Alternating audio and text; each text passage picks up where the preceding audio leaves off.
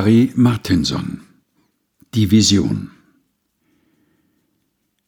Mit Schrecken in den Augen erblickten die Heilsarmisten vom Turmhelm des Observatoriums die Himmelsharfen, die titanischen schwingenden Sternennebel mit ihren chaotischen Seiten aus Goldgas. Weit draußen, im unermesslichen Kristall der Zeitlosigkeiten, wo der Gedanke voller Schrecken ewig durch die Jahrtausende stürzen kann, bewegten sich die gasartigen goldenen Harfenbögen, die im Schützen lodern. Harry Martinson Die Vision gelesen von Helga Heinold